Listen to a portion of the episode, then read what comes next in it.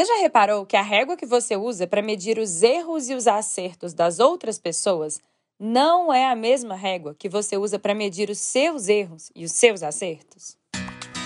Eu sou a Carol Rache e hoje eu vim te convidar para acender a sua luz.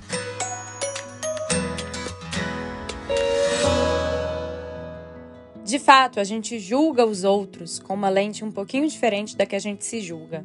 Na verdade, a gente até usa uma régua do mesmo tamanho, por isso parece ser a mesma régua, mas a escala dessa régua é diferente. Calma que eu vou explicar. Quantas vezes você já foi muito mais severo e muito mais crítico com as atitudes, com os tropeços, com as falhas dos outros do que você é com os seus próprios tropeços? Quantas vezes você já olhou para o outro e julgou no outro coisas que você também sente, tropeços que você também já teve? falhas que você também já cometeu. O contrário, gente, também acontece. Várias vezes a gente se julga com uma severidade muito maior do que a gente pratica com os outros. Várias vezes a gente é gentil com os outros, acolhedor com os outros e muito severo com nós mesmos. Então é muito raro que a gente use para os outros e para nós mesmos uma régua com a mesma escala. Várias vezes essa régua vai distorcer o nosso julgamento, seja para nos punir e nos contar uma história de que as nossas falhas são piores. E aí o que a gente faz nessa hora é tentar sofisticar a nossa máscara para esconder essas falhas. Isso nos aprisiona. Outras tantas vezes, a gente age pelo ego e a gente se coloca numa posição prepotente de apontar o erro do outro como se o erro do outro fosse o fim do mundo e como se as nossas sombras e os nossos tropeços fossem mais nobres. Tudo isso é uma tentativa do nosso ego de desmerecer o outro para que, por comparação, a gente se sinta um pouquinho mais valoroso. No fundo, a distorção da régua nasce da nossa falta de autoestima. Percebe como, quando a gente não tem uma autoestima bem construída, isso desencadeia vários problemas, várias sombras e várias distorções? Em muitas das nossas conversas aqui nos podcasts, a gente vai aprofundando e a raiz da questão volta para a falta de autoestima. Então, ficar só escutando teorias, mas não colocar a mão na massa para que no seu dia a dia você possa de verdade construir autoestima, não te ajuda muito a sair do lugar. Talvez você termine esse podcast, pegue toda essa reflexão sobre a régua e fale: legal, já sei repetir tudo isso. Tá, mas você vai de fato se propor a fazer o trabalho profundo que é necessário para reconstruir a sua autoestima? Porque se você não fizer isso, você vai continuar tendo a necessidade ou de se colocar para baixo, porque você se pune pelas suas falhas, então você ainda não tem a verdadeira autoestima.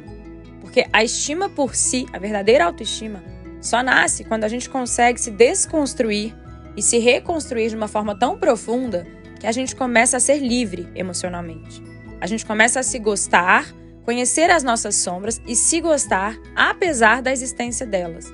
Então a gente perde a necessidade de ficar escondendo, de ficar nos punindo, nos criticando pela existência das nossas sombras.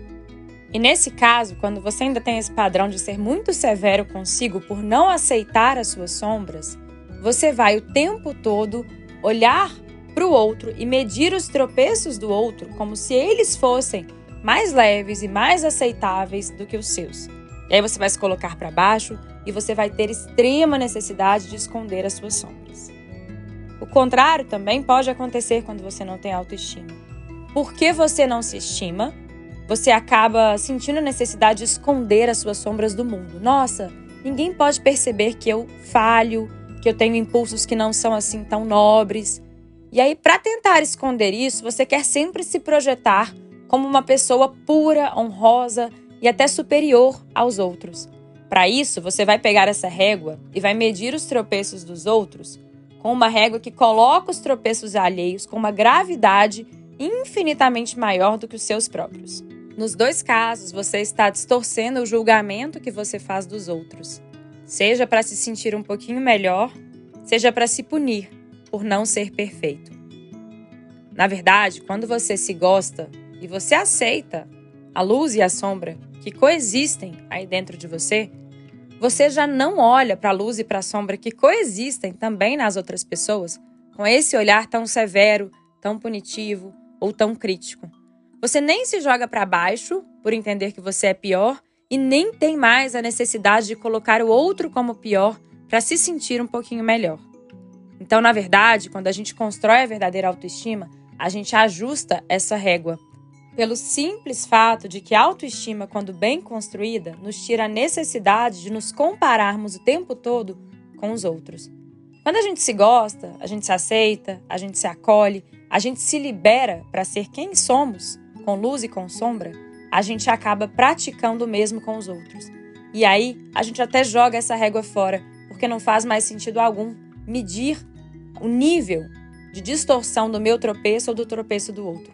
Se eu sei que dentro de mim existe luz e existe sombra, eu acabo ficando mais compassivo com a luz e com a sombra que também existem nas pessoas que me cercam, ainda que os tropeços dos outros sejam radicalmente diferentes daqueles que eu ainda pratico.